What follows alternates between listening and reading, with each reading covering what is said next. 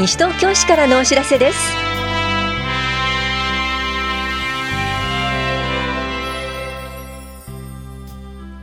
今日は防災行政無線などによる全国一斉情報伝達試験。心身障害者障害児施設緊急一時保護の利用登録などについてお知らせします。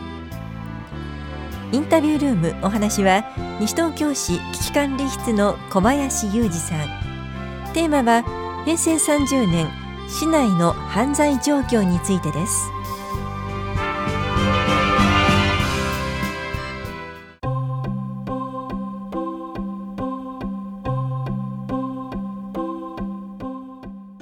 防災行政無線などによる全国一斉情報伝達試験についてお知らせします。武力攻撃や地震などの災害時に全国瞬時警報システム J アラートにより送られてくる情報を確実に市民の皆さんへお伝えするため緊急情報伝達手段の試験を行います。これは全国的に実施されるもので2月20日水曜日午前11時ごろ市内の防災行政無線スピーカーよりこれは J アラートのテストですという音声を3回放送します。災害と間違えないようご注意ください。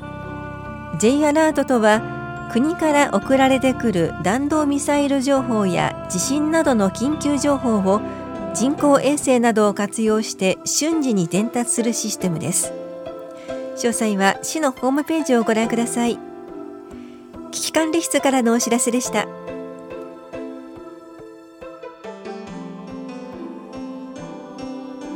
心身障害者障害児施設緊急一時保護の利用登録開始のお知らせです。現在心身障害者障害児施設緊急一時保護の利用している方の有効期間は3月31日までです。来年度の利用登録の受付を開始しています。利用予定前までに申請手続きをしてください。申請場所は法屋庁舎1階の障害福祉課です。申請の際は身体障害者手帳または愛の手帳印鑑お持ちの方は今年度の利用者証をお持ちください。障害福祉課からのお知らせでした。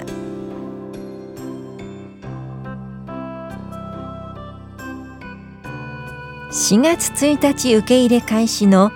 1歳児1年保育募集のお知らせです。今年4月に認可保育施設認証保育所などに入所ができなかった方を対象に1歳児1年保育事業を開始します。募集しているのは南町6丁目のアスク田無南町新町3丁目の西東京新町きらら保育園泉町3丁目のアスク法屋保育園です。申し込みの締め切りは2月22日までです。詳細は市のホームページまたは棚視聴者保育課までお問い合わせください。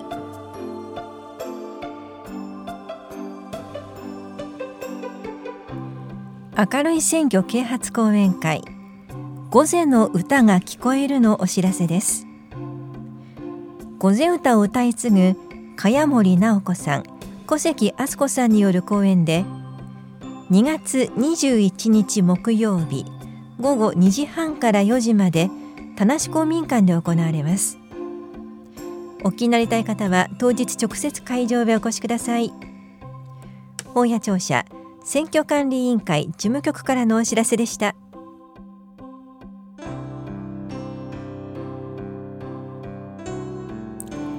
還付金詐欺にご注意ください。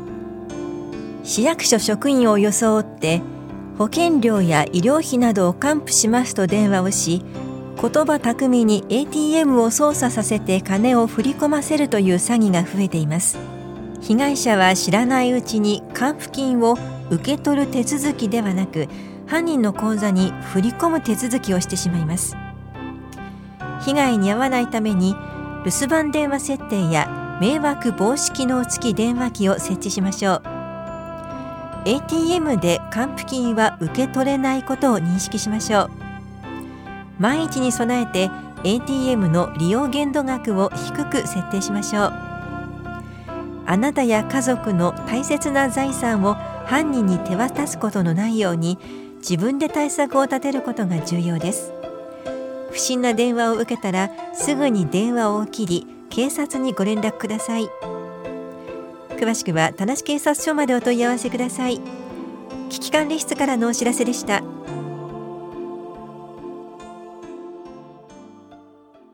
インタビュールームお話は危機管理室小林裕二さん。テーマは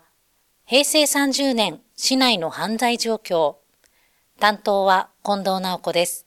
小林さん平成30年の市内の犯罪状況は前の年と比べていかがでしたか、えー、危機管理室では田無警察署と連携を図りながら市内における各種犯罪防止活動を実施しています。警視庁では都内における指定重点犯罪を特殊詐欺、ひったくり、侵入窃盗、強盗、性犯罪、自動車盗、子供に対する犯罪として検挙や抑止対策を推進中になります。田無警察署からの情報による西東京市内における平成30年、つまり去年1年間の重点犯罪発生状況は、特殊詐欺47件、ひったくり5件、侵入窃盗40件、強盗5件、性犯罪9件、自動車盗と子供に対する犯罪が0件となっており、平成29年と比較すると全体ではマイナス20件の減少になります。この件数は被害に遭われた方が被害届を提出した件数であり、特殊詐欺に関してはマイナス9件です。特殊詐欺の件数が減少した理由としては、犯罪に対する関心が高まってきたことや、多額の現金を引き出そうとしている市民に対して金融機関の方々の声かけなどによる、えー、被害の未然防止などの効果が大きいものと考えられます。はい。えー、確かに今小林さんのお話にもあったように西東京市や田無警察署でも特殊詐欺の被害を防止するためにという PR 活動されていると思うんですが、改めて特殊詐欺について教えてください。はい。特殊詐欺とは電話やハガキをはじめとした文書などで相手を騙し、金銭の振り込みを要求する犯罪のことです。特殊詐欺には、オレオレ詐欺、架空請求詐欺、還付金詐欺、融資保証金詐欺などの振り込め詐欺と、その他の振り込め類似詐欺に分類されます。最近被害が多い手口としては、大手デパートや家電量販店の店員を装い、あなたのクレジットカードで買い物をしている人がいます。銀行口座が使えなくなるので、持っているキャッシュカードを最新のものと交換します。銀行協会のものが行きますので、暗証番号と残高を教えてくださいと言われ、犯人にキャッシュカードを手渡し、その後すぐにコンビニなどの ATM で現金を引き出されて被害に遭うケースです。特殊詐欺の被害に遭う割合としては65歳以上の高齢者で自分は詐欺の被害に遭わないと思っている方が多いと聞いています。犯人は何かしらの電話リストでランダムに市民の皆様のご自宅に電話をしていますので、常日頃からの自主防犯対策をお願いします。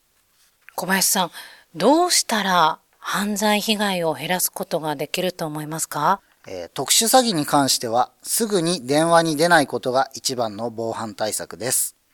普段から自宅の電話を在宅の際にも留守番電話に設定をしたり、家電量販店で販売されている迷惑防止機能付き電話機を使用したり、自動通話録音機を設置したりして、犯人との接触を持たないことが大切です。自動通話録音機について、西東京市では65歳以上の高齢者を対象に無料配布を実施しているのですが、今年度分は終了をさせていただきました。なお、今後の予定につきましては、4月以降改めてお知らせいたします。犯罪全般に言えることとして、地域の結束力が犯罪を防止します。人間関係が希薄になりがちな現代、地域の連帯感を強めて、地域全体での防犯力をアップさせることが大切です。日頃から近所の方々と挨拶、声かけを行い、お互いが関心を持ち合い、不審な人を見かけたら、何かご用ですかどちらにご用ですかなどと声をかけてください。その行動が不審者の犯行を諦めさせるきっかけになるかもしれません。最後に小林さん、市民の皆さんへ一言お願いします。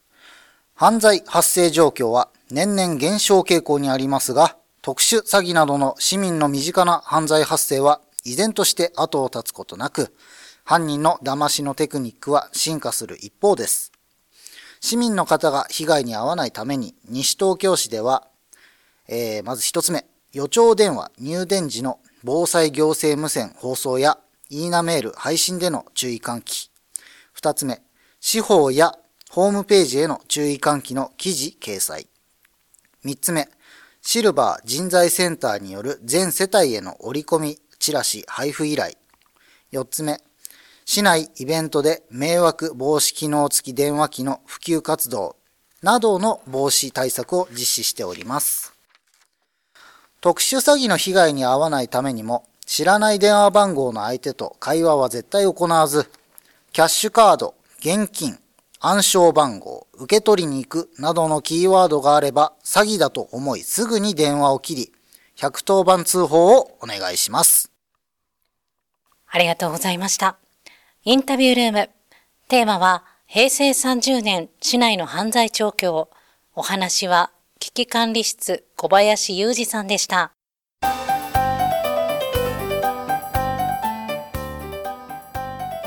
インフルエンザに注意しましょう。インフルエンザが東京で過去最多の患者数を記録しました。インフルエンザは感染した人の咳やくしゃみなどの飛沫を吸い込むことで感染します。初期症状は38度を超える発熱頭痛関節痛筋肉痛などの全身症状喉の痛み鼻汁などです。高齢者の方は肺炎などを引き起こすことが多いため一層の注意が必要です。インフルエンザの予防のポイントはこまめな手洗い休養栄養水分補給咳エチケット適度な室内加湿換気と予防接種です。日常生活ではこれらのことに心がけインフルエンザにかからない感染を広げないための対策を実施しましょう。なお西東京市立小中学校のインフルエンザ用疾患による臨時休業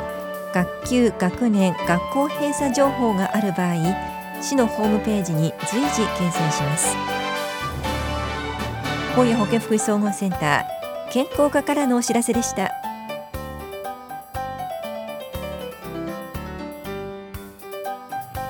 この番組では皆さんからのご意見をお待ちしています。FM 西東京西東京市からのお知らせ係までお寄せください。またお知らせについての詳しい内容は広報西東京や西東京市ウェブをご覧いただくか西東京市役所までお問い合わせください。電話番号は042-464-1311 042-464-1311番です以上西東京市からのお知らせ亀井さゆりでした